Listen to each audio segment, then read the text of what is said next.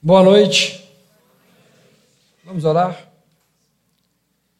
Querido Deus, nós te louvamos porque estamos reunidos com mais uma parte do teu corpo. E sabemos que o Senhor trabalha e fala de forma diferente. Queremos ouvir a tua voz. Queremos ouvir através do teu povo aquilo que o Senhor quer falar. Senhor, que nossas palavras não sejam nossas, pelo contrário, nossos pensamentos não sejam os nossos, e nem nossos desejos sejam os nossos, mas que o Senhor revele através desse momento de exposição da tua palavra, o teu querer para parte dessa igreja, o teu corpo. Vamos ouvir tua voz de forma poderosa, graciosa. Precisamos, Senhor Deus, estar sensíveis à mensagem da cruz.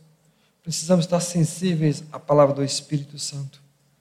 Ó oh Deus, tenha misericórdia, somos pecadores e precisamos muito, muito, muito reconhecer a tua salvação.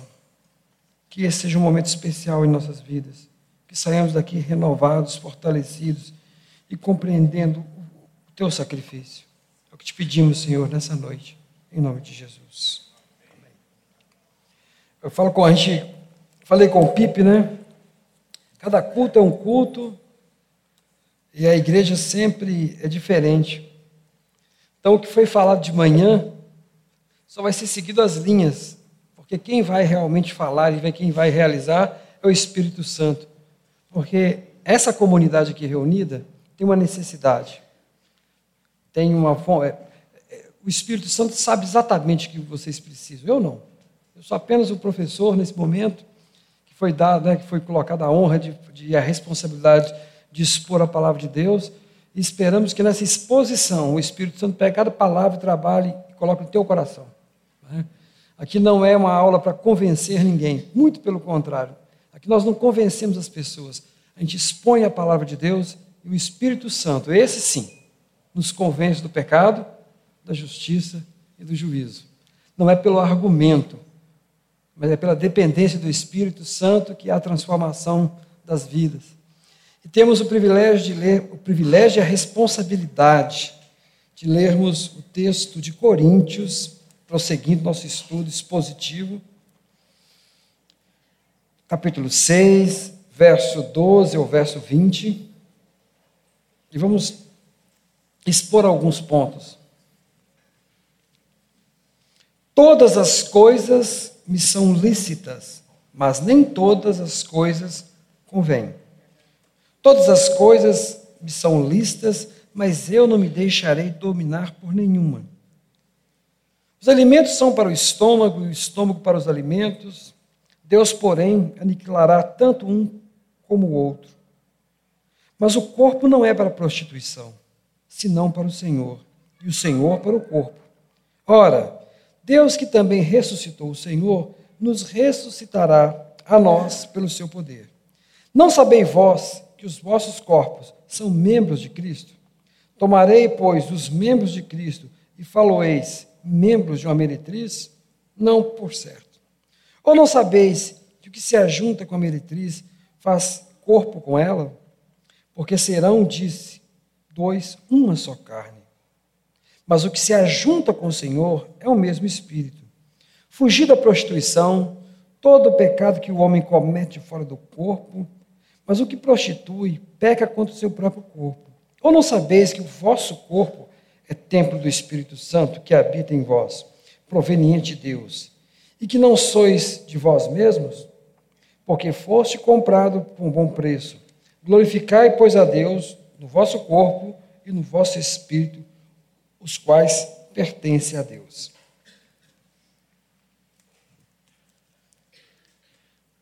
Quando você faz a primeira leitura, ou simplesmente lê o título que é colocado, fica parecendo que Paulo quer dar uma.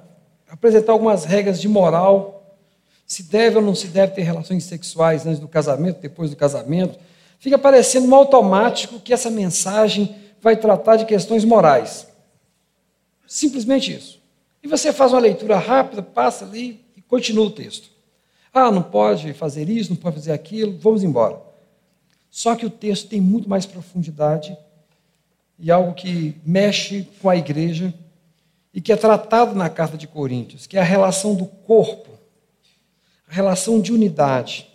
A igreja de Corinto, desde o início, perdeu o foco do que era ser realmente cristão. Aqueles primeiros momentos em que ela começa a se dividir, dizendo que é de Paulo, que é de Apolo, que é de Cefas, que é de Cristo. Naqueles momentos em que ela não consegue entender a sua relação com Deus, a ponto de olhar para alguém que comete um pecado gravíssimo de estar com a sua madrasta, e a igreja, em vez de tomar uma posição firme, aceita aquela, aquela situação. O momento em que ele vê um irmão e acha que aquele irmão lhe deve alguma coisa, em vez de sentar, conversar, chamar outros santos né, da igreja e, e, julgar aquela ação, não, ele, ele ia para a Ágora, que era um lugar comum né, na cultura grega romana, dentro da cultura grega e também os romanos adotaram isso para discutir, levar essa questão onde ímpios estariam participando de problemas internos da comunidade. Tudo isso mostra, acima de tudo, que essa igreja não conhecia a relação de corpo. Por que, que eles eram salvos e como que essa salvação ia trabalhando dia a dia. Em razão disso, vai, os pecados vão se acumulando. Ou seja, quando a igreja não tem conhecimento do que ela é, é muito fácil ela entrar num abismo e numa confusão. Outro aspecto também é o aspecto da cultura. Nós estamos inseridos no mundo e, claro, que muito do imaginário desse mundo e muito do conhecimento do mundo que estamos inseridos vai influenciar nossos pensamentos. Mas só que nós temos que ter um filtro capaz de enxergarmos aquilo que o Pipo falou, né, do óculos, a lente. É diferente. Apesar de nós estarmos no mundo, o mundo não está na igreja. A igreja é uma embaixada. É como você pegar a embaixada americana dentro do território soviético. Apesar de estar lá dentro, ela não é, é território santo. Os padrões são diferentes, a forma de enxergar as coisas são diferentes. Passou daquela porta aqui para dentro, que seria embaixada, teoricamente, né? a forma de pensar é diferente. Só que nós não temos, só que nossa vida tem algo que é maior. A nossa embaixada não é física. A nossa embaixada ela é dinâmica. Onde reunir dois ou mais pessoas em nome dele se torna território de Deus. A forma de pensar desse grupo já é diferente. Apesar de nós estarmos no mundo, a cultura. Então imagine você esse exemplo da embaixada. Está inserido geograficamente mas quando passa do portão da embaixada, é outra cultura, é outra forma de pensar, apesar de estar inserido. Somos embaixadores de Cristo. O texto também, um outro texto vai dizer isso. E os coríntios tinham uma forma de pensar que era normal deles, que era a forma platônica. E Paulo inicia o texto utilizando uma expressão que ele construiu e que tinha sido distorcida. Tudo me é permitido, mas nem tudo me convém. E ele fala: Tudo me é permitido, mas não deixarei que nada me domine. Paulo, quando vai aos Coríntios, leva o evangelho da graça, como levou o evangelho da graça para todos os povos que ele visitou. Só que os coríntios, dessa vez, recebem esse evangelho e transformam esse evangelho em outra coisa. No pensamento grego, haviam duas vertentes que diziam o seguinte: havia uma coisa, havia uma linha principal que era o corpo. O corpo nada vale. O corpo não passa de algo que retém o que há de melhor de Deus. É aquela chama, aquela luz é? que está guardada, aquela parte divina do ser humano, aquela parte boa do homem, que só não se manifesta porque o corpo é? o corpo é algo imperfeito e essa coisa perfeita, que é quase divina, está sufocada por esse corpo. Então, esse corpo, a minha esperança é que esse corpo seja destruído um dia e que a alma volte né, e se encontre com o universo. E aí você vai ver que variações das religiões orientais, é, você vai estar então no nirvana, você vai estar num estado superior, vai sair da catarse para mimesis. Então, todo esse pensamento, esse jogo de Platão, e que deixou grande influência no mundo antigo, eles olhavam para o corpo com muito desprezo. E quando você olha para o corpo com muito desprezo, você tem dois caminhos a seguir: o asceticismo, né? E você pode também para o caminho contrário, onde você vai tornar todas as suas ações libertinas. No asceticismo, você fala o seguinte: como isso aqui não vale nada, isso aqui me atrapalha, eu preciso de muita disciplina. Então é muito açoite, é muito privação de alimento, é muita privação de líquidos, de bebida, nada de relações sexuais. Você vai viver uma vida densa, porque esse, você, se você maltratar esse corpo, certamente o teu espírito que é evoluído, que é pura luz, algumas religiões como Sheshtonoye também trabalham nessa, nessa ótica. Então você, as religiões orientais de modo geral, então você mortifica a carne de tal forma que esse espírito evoluído sobressai. Mas parece com o evangelho? Parece, mas não é. E tem muita gente pregando esse tipo de coisa pensando que é evangelho. Então eu mortifico a carne, porque mortificando a carne, certamente eu serei perfeito. Certamente serei perfeito. Existe outro grupo que pensa assim: não, isso aqui não vale nada, isso aqui não influencia em nada a minha vida espiritual.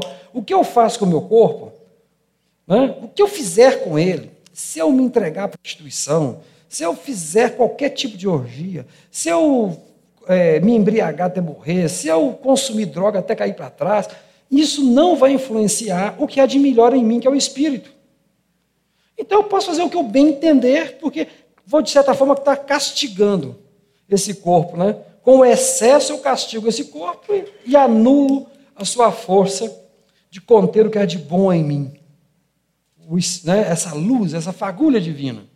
Pode ser que alguns estejam assim, mas isso é evangelho, Cléber, mas isso é verdade. Isso é mentira, querido. Isso não é a verdade.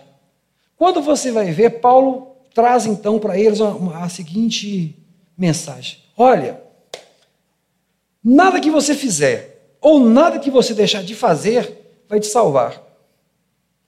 Você pode morrer, você pode pular no fogo, você pode se rasgar, você pode nunca mais comer carne, ou pode comer carne em abundância, você pode deixar de ter relações sexuais com todas as pessoas, ou ter com todas as pessoas, nada disso vai fazer com que você seja perfeito. Porque não é possível o homem ser perfeito. A única forma de você ser perfeito é a graciosidade de Deus. É porque Ele te ama tanto que Ele não quer te ver perdido. E Ele está te oferecendo um caminho. Ele se entregou na cruz, morreu por você e está te adotando como filho. É pela graça, não é pelo esforço. Não é pela negativa e não é por você fazer muito. Essa foi a mensagem de Paulo. Ou seja, aquele peso da responsabilidade do fazer e do não fazer Paulo tira da vida dos coríntios naquele momento. Só que algumas pessoas pegam isso e distorcem. Já que eu posso fazer tudo e nada que eu fizer é proibido, então não há problema nenhum né, de eu, de eu ir até ali naquela aquele templo e ter relação com a prostituta cultual. Por quê? Eu sei que ela não representa nada. Aquilo não é um ídolo, ela não representa aquele ídolo, aquilo é maldição na minha vida, eu tenho a necessidade física, porque o sexo é igual alimento. Eu não, eu não dou fome, eu não vou lá e não como. Eu não tenho sede, vou lá bebo. Eu estou com vontade sexual, vou lá, tenho uma relação sexual e passa. Porque tudo posso. Tudo me é permitido. Tudo me é permitido. E com essa lógica de Paulo, que eles tentaram distorcendo de Paulo, a igreja então estava achando o seguinte: eu não tenho que me envolver com o que você faz no seu dia a dia, porque nada disso vai garantir sua salvação. É verdade, não vai garantir mesmo, não. Mas Paulo fala assim: espera aí, estão distorcendo a coisa. A liberdade que eu dei a vocês não é a liberdade de pecar. A liberdade que Cristo deu a vocês não é a liberdade de pecar. A liberdade que você recebeu é de dizer não ao pecado. Porque aquele que está no mundo não tem força para dizer não ao pecado. Nenhum homem caído consegue dizer não ao pecado. Todo homem sem Cristo, ele tem um limite natural de força em qualquer área, área da sua vida. Ao chegar no ponto certo, o homem vai ceder. Há uma oração maravilhosa na Bíblia que diz assim: Senhor, não permita que eu seja né, extremamente rico para que eu perca a confiança no Senhor, nem extremamente pobre para que eu não blasfeme o seu nome. Ou seja, o ser humano, quando é colocado nos extremos, certamente ele vai ceder, porque a nossa característica pecaminosa é ceder. Adão viveu em comunhão com Deus durante todo o tempo da sua criação, Deus conversava com ele. Quando ele cai e Deus lhe pergunta: Por que, que você está nu? Foi a mulher que o Senhor me deu. Naquele momento, você, é a característica do ser humano transferir o problema para o outro, dizer que o problema não é dele, porque nós temos a característica de negarmos o pecado e de nós assumirmos o nosso compromisso. É nossa característica de pessoas caídas. Só que Paulo traz a graça. Olha, em Cristo Jesus, você agora consegue dizer não ao pecado. Você é livre do pecado. Você pode dizer, não, eu não vou fazer, não porque eu, não, que eu tenha força, mas porque o Espírito Santo que habita em mim não permite isso. Ele me ajuda, ele me auxilia. O Deus me guarda para que eu não caia em tentação superior à minha, à minha força. Com isso, Paulo observa assim: tudo é lícito, mas nem tudo me convém. E qualquer coisa que me domine, eu tenho que tomar cuidado. Ou seja, hoje pela manhã nós falamos sobre isso também. Qual que é a medida do pecado? Nós temos uma lista no final do, do culto para dizer o que você deve fazer e o que você não deve fazer? Essa lista não existe no Evangelho. Você sabe por quê? Porque agora você tem liberdade de dizer não a qualquer coisa que te domine. Se o celular, você não consegue viver sem ele, Aí, meu amigo, aí eu vou dizer o seguinte: se você realmente não vive sem aquilo, sem uma rede social, de coração, ele é seu Deus. E Deus não divide você com o celular. Hoje, hoje eu falei, eu sou uma pessoa que gosto de chegar, eu gosto de horário, eu gosto de disciplina, eu gosto de coisas organizadas. E não há mal nenhum nisso. Mas quando isso se torna algo tão importante na sua vida, que tem hora que acontece comigo, e se torna um Deus na minha vida. E Deus não divide a glória dele com isso que eu me escravizei. Você gosta de tomar Coca-Cola? Mas se você não for capaz de largar a Coca-Cola, se a Coca-Cola é algo que você, cara, não consigo passar sem a Coca-Cola, sem o café, meu amigo, Deus não divide o lugar dele com a Coca-Cola e o café. Então, então, queridos, por isso que não tem lista de pecado. Tudo pode, né? Tudo é permitido. Opa, mas nem tudo me convém. E, e olha como Paulo vai tratar. Tudo me é permitido, mas não me deixarei que me domine. Então, vem cá, você está me dizendo que você pode fazer qualquer coisa? Hum, que bom, hein? Mas se aquilo é tão forte que está te levando, você não, aí acabou. Você tem liberdade de dizer não a qualquer coisa que te domine. Então não existe lista. A lista, ela anda de acordo com cada um de nós. Cada um tem a sua lista, cada um sabe aquilo que o domina. E aquilo que o domina é aquilo que você tem que ser liberto. Porque na sua vida só existe um dono: Jesus Cristo. E esse dono não abre mão de exclusividade. Ah, é. Os coríntios, como qualquer, é, qualquer povo antigo, tinham os preceitos a serem seguidos. Mas não existe preceito no cristianismo. O que existe é amar teu Deus sobre todas, todas as coisas. É tipo, né? É amar teu próximo com a ti mesmo. Ó, oh, um amor. É nesse sentido o amor. Para Deus e para o próximo.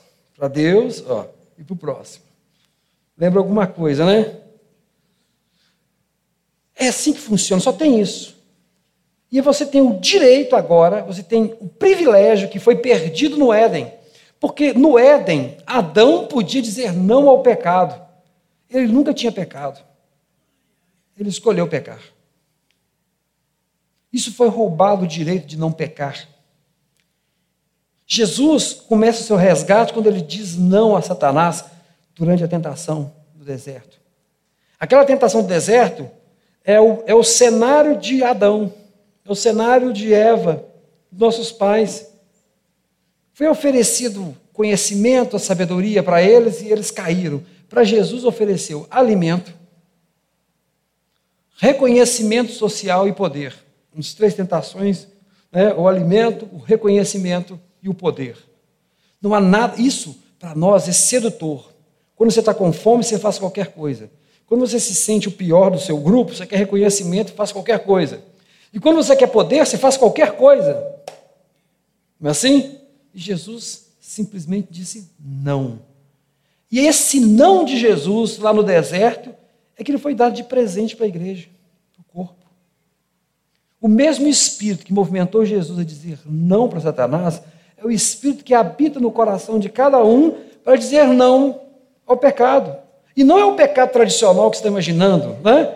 Aquela listinha básica dos dez mandamentos. Não. Meu amigo, é de você ter uma atitude que para todo mundo é normal, que passa batido em qualquer sociedade, mas você sabe o tanto que você gosta daquilo e como aquilo é mais importante. Se tem uma dona de casa aqui que é louca por limpeza, neurótica, né? E que uma, ela põe o marido para fora de casa para deixar a casa limpa. Se tiver alguém assim, ou aquele marido que gosta tanto do carro, que se a mulher entrar, encostar no carro, ele põe para fora. Amigo, se você é assim, quer dizer que isso é seu Deus. Você transformou isso em um Deus. E aí realmente a coisa está feia para o seu lado. Não vai estar em lista de nenhum pecado, você vai chegar na igreja, o pastor vai te achar um cara legal, vai te achar uma irmã de Deus, mas Deus e você sabem exatamente que você pisou na bola. Porque existe algo maior do que Deus no seu coração. Então, era muito mais fácil na época da lista, tá bom? Só quero dizer, quem acha que a graça é assim, não. Era muito mais fácil. Mas, em compensação, algo é diferente. Diferente que não aconteceu em Israel. O Espírito Santo não é concedido a uma pessoa para falar em nome dele, mas é um, o Espírito Santo se manifesta com dons para a igreja, para a comunidade. E aí que você vai entender o que é comunidade e o que os coríntios não entendiam. Eu sozinho não consigo vencer. Eu sozinho não sou capaz de ver o pecado em mim. Eu sozinho não tenho todas as, as armas para a vitória. Mas quando você reúne enquanto corpo, é dado pelo Senhor os dons a cada um, para que cada um auxilie o outro a vencer as batalhas. É o ombro amigo, é o apoio, é a comunhão, é o calor, é o louvor. Tudo isso vai auxiliando para que você se alimente e vença porque não é você que vence, é o corpo. E não é o corpo que não é você que perde, é o corpo que perde. Um de nós doente, corpo está doente. Um de nós em queda, o corpo está em queda. Um de nós saudável, o corpo está saudável. A visão não é eu estou bem, a visão é o corpo está bem. E eu estou mal, o corpo está mal. Não é possível. Você bateu seu dedinho do pé naquela quina da porta, você viu aquela coisa horrível, né? Que dá vontade de. Meu Deus do céu. O corpo inteiro estremece. Não tem como você bater o dedinho na porta e depois falar assim: ah, eu estou bem, só o dedinho. Mas e? Puxa vida, só o dedinho quebrou. Não, meu amigo, você vai cair no chão, vai rolar, o homem é mais fraco, né? vai rolar no chão, chama a mãe, né? Assim, o homem vai pedir, ah, me salva, eu sou assim, escandaloso. Por quê? Porque é o corpo, não é o dedinho. O corpo todo sentiu. E depois ele fala. Os coríntios tinham também outra expressão. Ah, não, porque os alimentos são para o corpo. O sexo também. O sexo é uma necessidade, assim como comer e beber. Paulo então vai dizer: opa, eu quero dizer que o alimento e a vontade de comer vai acabar. Porque depois que você morre, você não precisa se alimentar mais. E quando você ressuscita um corpo de glória, você não se alimenta, você não está se preocupado em alimentar. Então isso é uma coisa que se acaba. Mas o corpo, enquanto unidade, não. Porque Jesus ressuscitou. E ressuscitou em corpo e não em espírito. Logo, o corpo é algo que foi construído por Deus no Éden. Deus deu unidade ao corpo e ele vai ser restaurado. Isso também é um contraste com o pensamento grego. O pensamento grego vai imaginar que o corpo e a alma são separados e que essa parte aqui é menor do que essa.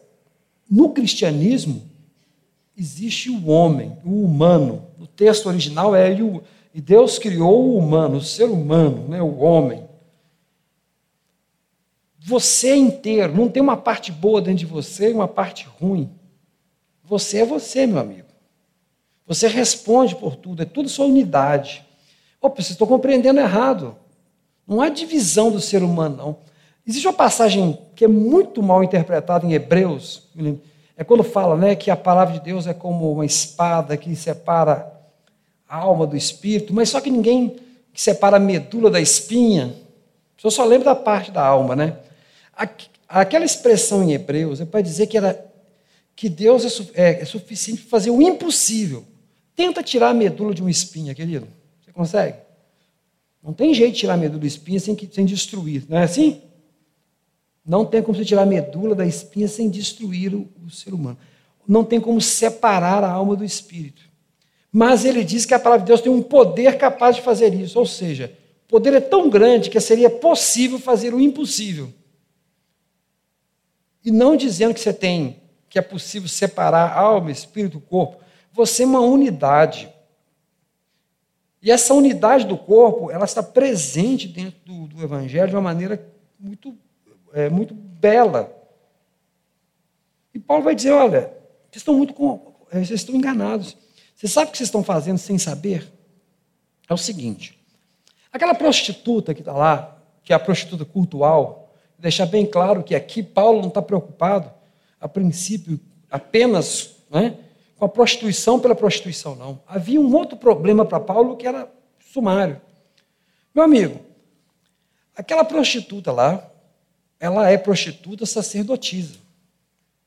Ela entregou o corpo dela para Afrodite, né? para Diana. Ela entregou o corpo dela para uma deusa da fertilidade. Todo homem que tem relações com essa deusa, ele faz isso consciente, sabendo que ele está fazendo um culto à deusa para que a sua esposa seja fértil, para que seu gado seja fértil, para que sua terra dê plantação, e para que tudo vá bem na sua casa. Se ele tiver escravas, que suas escravas sejam férteis, né? E se ele tiver amantes, que elas sejam boas amantes. Porque o antigo homem de Corinto tinha a, a, a amante para que ele tivesse prazer, a escrava para cuidar do corpo dele e a esposa para cuidar dos filhos e da casa. Ela, é basicamente três, ele tinha que ter basicamente três personagens femininos. É assim que era tratado. E isso reflete dentro da igreja. Tamanho era o desprezo que ele tinha pelo corpo e pelo outro. Você vai ver que no próximo capítulo, que o Pipe deve, ser, deve ministrar, vai falar sobre o casamento. Nós estamos falando de casamento numa sociedade que não existe o casamento formal. Entendam bem. Não havia o cartório. Para eles, bastava um homem olhar para uma mulher, desejá-la, chamá-la para sua casa e sustentá-la. Casou. Não quer mais? Expulsa da sua casa, chama outra. E o filho que nasce? Cria laço? Não, só se ele pegar o menininho e reconhecer uma praça pública que é o filho dele. Pega o pequenininho, esse é meu filho herdeiro. Se ele não reconhecer, ele põe em cima do monte de lixo e sai fora. Era assim, menino nascia, punha em cima do monte, aí ficava os mercadores de escravos lá esperando. Quando colocava a criança e ninguém aparecia, eles pegavam como escravo para vender, desde pequeno. O marido só reconhecia se quisesse. Essa é a sociedade civil em que está essa igreja. Então, por isso, eles tinham esses tratamentos diferenciados. E é nesse ambiente caótico que Paulo vai falar assim: ei, ei, o corpo de vocês não é de vocês. O Espírito, você só consegue não pecar porque o Espírito Santo foi dado e habita no seu corpo. É por isso que você consegue dizer não ao pecado. Então, como que você vai levar o templo que é você mesmo para dentro de um templo pagão, se relacionar com uma mulher que é dedicada a outro Deus, totalmente dedicada a outro Deus, e, e se você tiver relações com ela, você está cultuando outro Deus, porque é culto, e dizer que isso não tem nada a ver. Só porque você fala assim que você pode fazer todas as coisas e que o sexo é apenas uma coisa semelhante à comida? Vocês são loucos? Primeiro, não, o sexo não é semelhante. Por quê? O seu corpo é templo do Espírito Santo. E o sexo, quando duas pessoas se unem, estão casadas. Para Paulo e para a Bíblia, se você mantém relação sexual com a pessoa, você está unido, meu amigo, você está casado. Você pode não estar casado socialmente, mas na visão de Deus, manter a relação sexual é como se tivesse uma união. Ela, e como que você vai se unir ao templo de Afrodite? O corpo não é seu, o corpo não te pertence. O corpo é de Deus, é, é o templo dele. Paulo não está falando contra o ato sexual aqui simplesmente porque são moralista. Ah, porque é pecado você prostituir. É pecado mesmo. Só que a preocupação dele era muito maior. Ou, oh, pior de tudo, vocês não têm consciência que o corpo de vocês é o templo do Espírito Santo e ele não pode se misturar com o templo de Atenas, de Afrodite. Não pode. O corpo não pertence a você. A única forma de você não pecar é o Espírito Santo habitar em você. Esse é o segredo. O segredo foi esse. Jesus morreu e disse que voltaria e habitaria. Então, quando a igreja se. E ainda tem o corpo de Cristo, que quando a igreja se reúne, ele sacraliza. Por que, que isso aqui é um lugar santo nesse momento? Porque vocês estão aqui, vocês são corpo. Não é porque aqui foi consagrado, porque jogou óleo, nada disso. Ou porque aqui é mais alto né, para poder falar com vocês, chama de altar ou púlpito. Isso não significa nada. Isso aqui só é santo porque vocês estão aqui dentro. E por que, que esse aqui é santo com vocês aqui dentro? Porque Deus está em vocês. E onde Deus está presente é santo. Tira tua sandália, porque aqui é santo, tá, meu Moisés? Tira tua sandália. Aqui não é qualquer lugar. Aqui não é qualquer lugar porque a igreja está reunida e a igreja é o corpo de Cristo, onde os dons são distribuídos. Você ver como é que Paulo vai construir toda essa ideia dele, mais à frente fala sobre dons, porque corpo, dons são muito ligados. E não tem como ter dons e corpo se não existe o exercício da comunhão. Esse desafio da carta de Coríntios é nesse sentido. Vocês não sabem o que é ser igreja? Vocês estão indo, se vocês têm a clareza, entenderam que vocês estão livres de qualquer preceito e utilizam disso para, para a queda o tempo todo. E Paulo prossegue falando. Jesus Cristo é ressuscitado pelo Senhor. Você vai poder tomar agora os seus membros e unir uma prostituta? A restrição não era moral mas uma leitura sobre o papel do corpo como templo do Espírito Santo, que não profanassem o templo. Paulo, quando Paulo fala que quando duas, duas pessoas se unem, né, serão uma só carne, é porque na hora que se uniu, na hora que os dois corpos, quando, quando Adão recebe Eva e a ama e a possui como mulher, ali estava feita a ligação a unidade. Isso não foi quebrado, isso não é lei, isso não é lei mosaica, isso é antes do código do Sinai. Isso foi antes de Deus estabelecer a aliança com Israel, isso é posterior, anterior, perdão, anterior. É um preceito válido. Os dois se dirão e serão uma só carne. Então a questão sexual, ela não é simplesmente a questão moral ela é uma questão espiritual. Porque ao se unir com qualquer outra pessoa, você está casando com aquela pessoa. Pelo menos no âmbito, no âmbito teológico, está no âmbito de Deus. Você pode, ah, não, fiquei com fulano, ah, fiquei com ciclano, mas as relações são construídas de forma quebrada. Para quem está no mundo, para quem está fora da, da embaixada, É diferente, sabe por que é diferente? Porque todos estão condenados, como nós estávamos. A pessoa lá não vai, a pessoa vive numa ignorância, ela não consegue discernir o certo e o errado. E Deus quer que a igreja se ilumine na diferença para que, para que os outros possam entender. Porque eles, infelizmente, se permanecerem não, e a graça de Deus não atingiu o coração deles, já foi decretado antes mesmo de nascerem. Essa é uma mensagem dura de falar, difícil, mas é a verdade. O nosso papel é ser embaixadores. Sabe o que é ser embaixador? Representar o reino em outro reino. O reino do pecado, onde o homem se domina por si mesmo e nega a existência de Deus, ele, está, ele impera. Mas a igreja se estabelece enquanto embaixada. E como que essa embaixada pode mudar alguma coisa? Não indo brigando com as pessoas lá para elas mudarem os hábitos, não. É sendo aquilo que Deus quer que seja de forma mais pura possível. Porque isso chama atenção. Sabe o que chama atenção? Porque isso ilumina, isso brilha. E ao brilhar, as pessoas percebem existe uma forma diferente de existir. Existe uma forma diferente de você ser. E aquilo que é, é, aquilo que é separado por Deus vai olhar e vai ver algo diferente, uma lâmpada, e vai até o caminho. Não tem como você tentar mudar as pessoas lá fora. Isso é um trabalho de Deus na vida delas.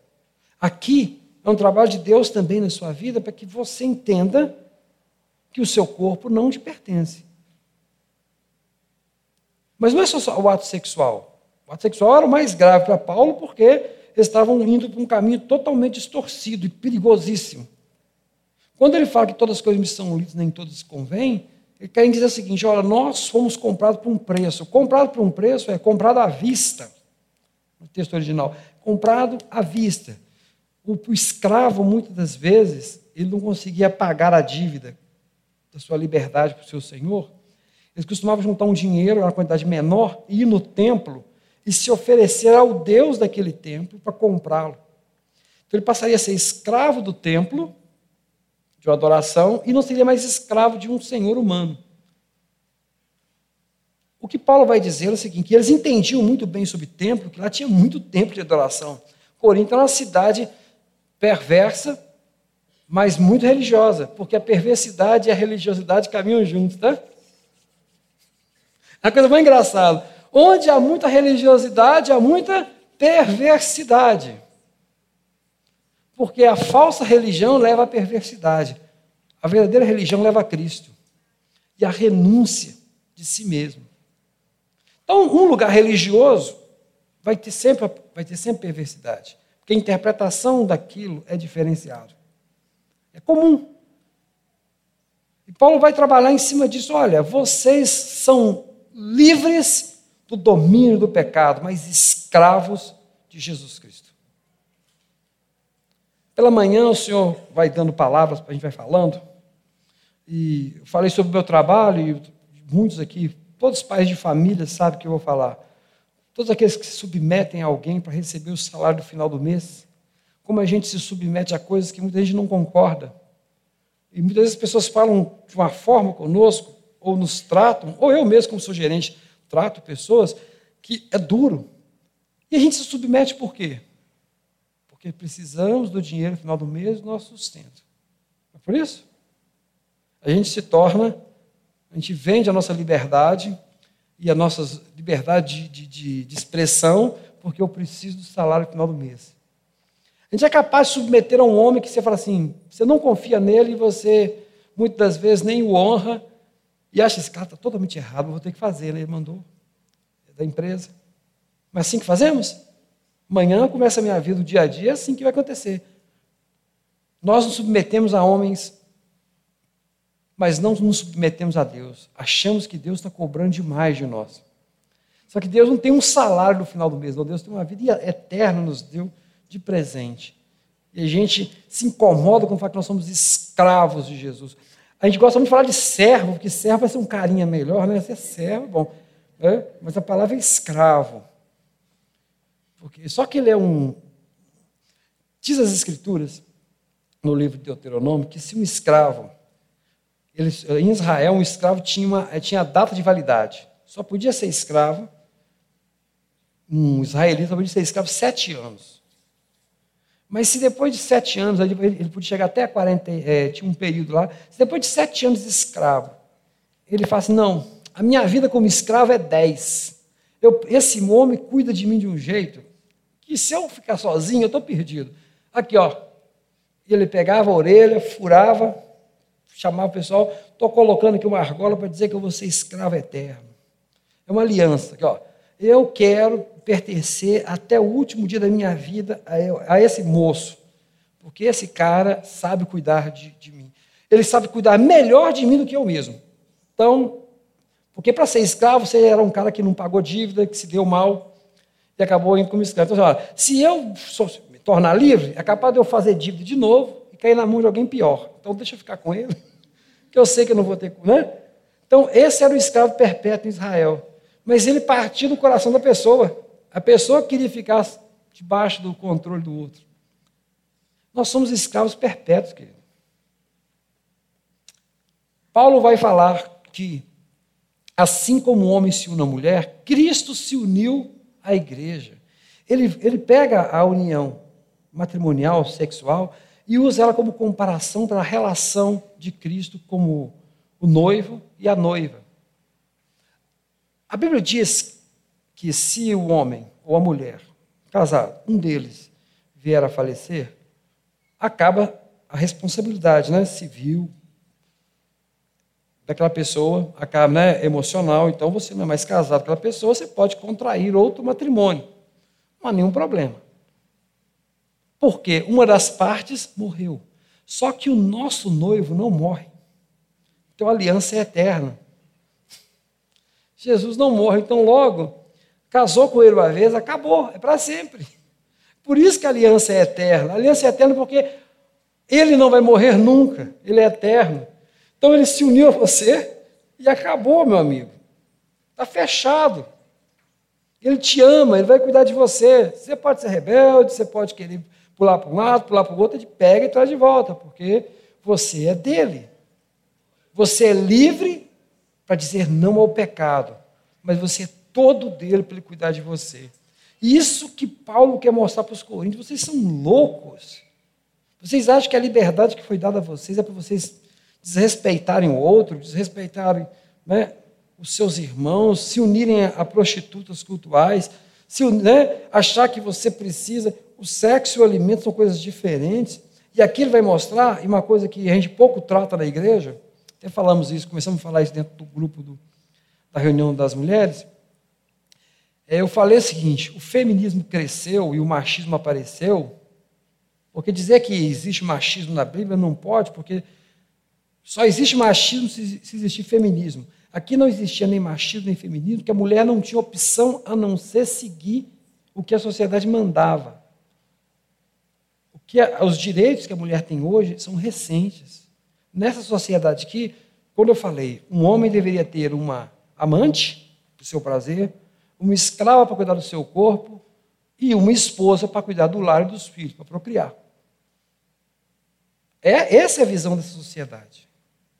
Então não existia machismo nem feminismo. Mas os movimentos de, que nasceram devido à injustiça que os homens praticaram só existe porque a igreja não se pronunciou. Porque a igreja não deu uma resposta verdadeira para as mulheres. A falha da igreja. E a pergunta que eu queria fazer é assim: eu não estava preocupado com o machismo, com o feminismo fora. A preocupação é com o machismo e o feminismo dentro. Porque nós somos diferentes. Nós temos que dar uma resposta diferente, nós temos que ter uma proposta diferente.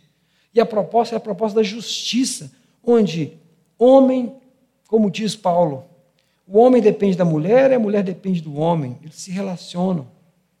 Nenhum é maior e nem menor do que o outro, eles se completam. Assim como o dedinho do pé, quando machuca, o corpo inteiro se sente. Um casal, não existe a parte melhor, é a parte pior o que domina e o que é dominado. Porque somos todos escravos do mesmo Senhor.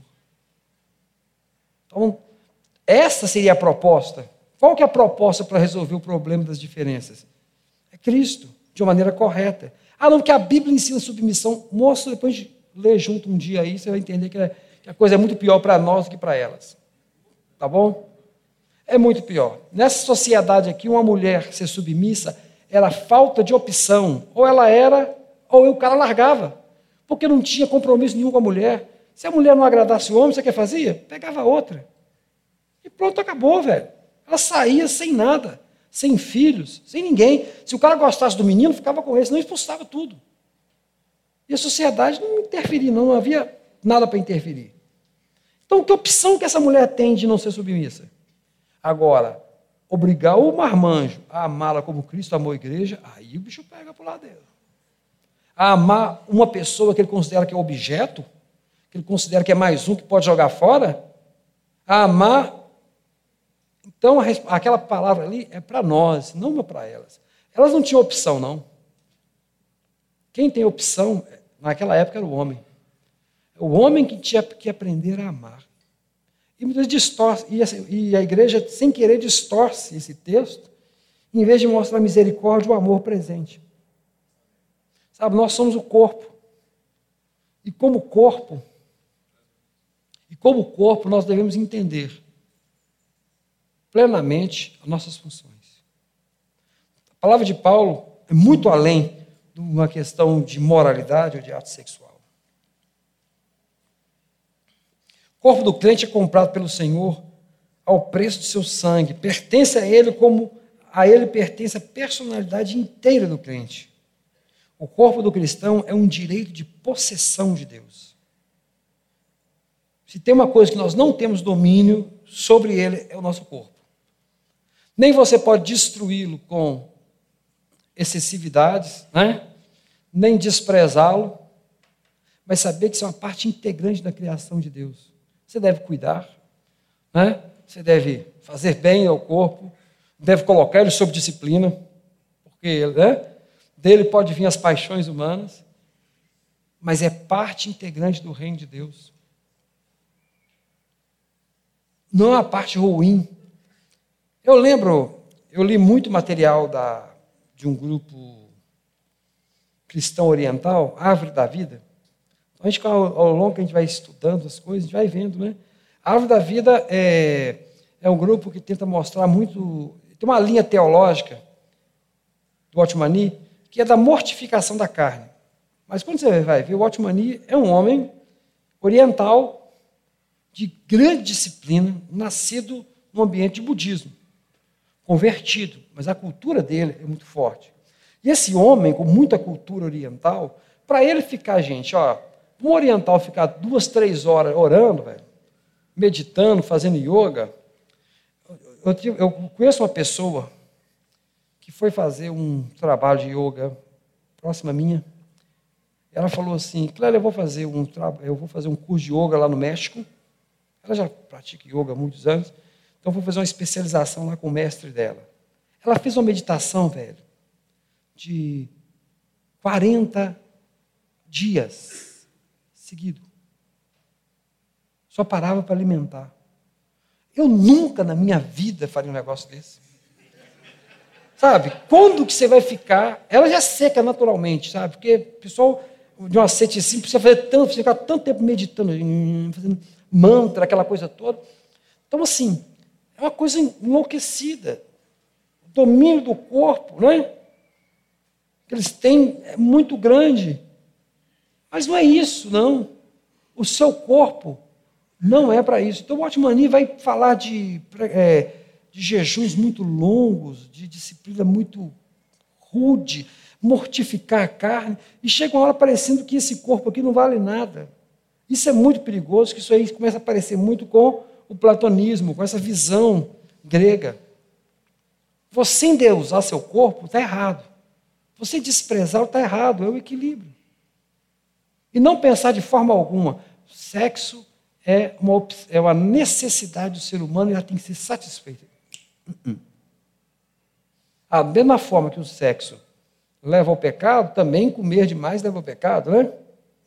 Mas por que, que leva ao pecado? Porque você tem alguém que domina você mais do que o seu Senhor. Isso nós já falamos. A lista de pecado é de cada um, tá bom? Cada um tem sua própria lista de pecados. O Espírito Santo conversa com você, conversa com você e diz: opa, você está passando isso aqui, moço. Isso aqui está te dominando. Você não tem controle sobre isso. Você não tem controle. Então, quando eu vejo as pregações, eu vi esses materiais, eles são muito ascéticos. É compreensível para um oriental ter aquela convertido, ter essa disciplina rigorosa. Então, para ele falar que hora, duas, três, quatro, cinco, doze, quinze, vinte, trinta horas direto, é cultural, ele consegue fazer isso mesmo. Ele é mais cristão do que eu? Não. Na medida dele, da revelação dele, ele é corpo e está realizando. Querer que um ocidental tenha a mesma forma de servir a Deus é complicado, porque a nossa realidade é outra. Né? A gente não tem tanta disciplina natural, tanta compreensão que um oriental tem. Mas Deus nos ama dessa forma que nós somos ocidentais. Né? Deus ama, ama os ocidentais. Ele veio aqui, nos trouxe a palavra através né, de várias circunstâncias e nos alcançou. Nós somos igreja, somos o corpo. E o mais importante nesse ano que estamos estudando o livro de Coríntios é que, no final das contas, a igreja entenda precisamente qual é o seu papel. Quando o Pipe fala né, dos trabalhos voluntários, das ofertas, da participação é, do envolvimento, do cuidado, isso é só reflexo do corpo. Entender que nós somos corpo de verdade e cuidar um dos outros de uma maneira natural nos faz mais próximos de Jesus. Não é possível servir a Deus sozinho. Por isso existe reunião, a congregação, a eclesia. Nós, eu hoje também falei sobre deixar um recado com vocês. No interior, né? Tinha que contei a história do interior. Tem o costume de quando você estava, famílias mais antigas, reunir os amigos. Aí eles iam tomar cachaça ou iam fazer alguma coisa, falar, contar uma piadinha. Aí você tinha lá um santozinho no oratório. Aí, de forma respeitosa, a pessoa fechava, porque respeito ao santo. O problema é que teu santo anda com você, meu querido. Não dá para fechar a portinha do coração para Deus. Eu estou aprontando aqui agora, o senhor dá, um, dá licencinha que é só entre eu e agora e fulano. Ou seja, Deus é parceiro dos seus pecados no sentido de ver tudo que está fazendo. Está do seu lado, velho. O Espírito Santo está do seu lado. E, e isso dói saber que você está levando ele para lugares que você tem vergonha de falar que foi. Fazendo coisas que você tem vergonha de falar que foi. O Espírito Santo, Deus não é o olho vivo da prefeitura que as câmeras ficam ligadas e fica de olho, né? Não, ele não é. Ele está igual a sua esposa aqui do seu lado. Diferente, é pessoal. Então, se você peca, ele está do seu lado. Tá? E ele vai falar assim, filho, não é assim não, filho. Quando te convence do pecado, filho, não é assim, filho. Filho, isso não está legal. Isso não me agrada, não está me entristecendo. Não tem como colocar o Espírito Santo numa caixinha e guardá-lo para você pecar. Se a gente pudesse lembrar disso toda hora, a gente seria, nosso Deus, a gente seria de verdade cristão. Mas o problema, o Pipo uma vez falou, que a gente tem que repetir o tempo todo, porque a nossa mente se perde e esquece da graça de Deus. Por que nós temos que nos reunir e nos alimentar todos os dias? Constantemente nos reunindo. Porque a gente esquece porque o pecado apaga. Ninguém lembra que Deus está dentro dele. E que tudo que você está fazendo, Ele está vendo porque está dentro de você, meu amigo. Os verdadeiros adoradores adorarão o Espírito de verdade. Você é o templo que se move e Deus está nele. Então não há como fechar o Espírito Santo e guardá-lo para que você possa pecar. A gente peca com ele do nosso lado o tempo todo talvez quando a oração do Bruno, no término do louvor, que Deus revelasse o sofrimento da cruz, e ouvir isso, isso é forte, não é? Se a gente realmente pensasse na morte de Jesus, a gente não pecava. A gente só não consegue fazer isso porque nós somos limitados ainda. Se a gente pensasse no preço que foi pago para você ter liberdade sobre o pecado, liberdade de dizer não ao pecado, a gente não pecaria. mas somos falhos e Deus nos ama sim e está cuidando de nós e nos santificando a cada dia. Por isso, convido a reflexão da igreja, que sejamos corpo, saibamos que somos morada do Espírito Santo. Esse texto não é sobre apenas a sexualidade de ter ou não ter relação sexual. É de pior ainda, é de contaminar o templo de Deus. Contaminar aquilo que é mais precioso, a habitação de Deus. Por isso que nós temos que lutar sempre contra a ideia de que Deus habita em prédio. Porque é fácil você guardar o seu Deus no prédio e pecar. Mas quando você entende que Deus anda com você, no seu coração, não tem como você guardar esse Deus, tirar a licença de Jesus. Que Deus abençoe a igreja nessa noite.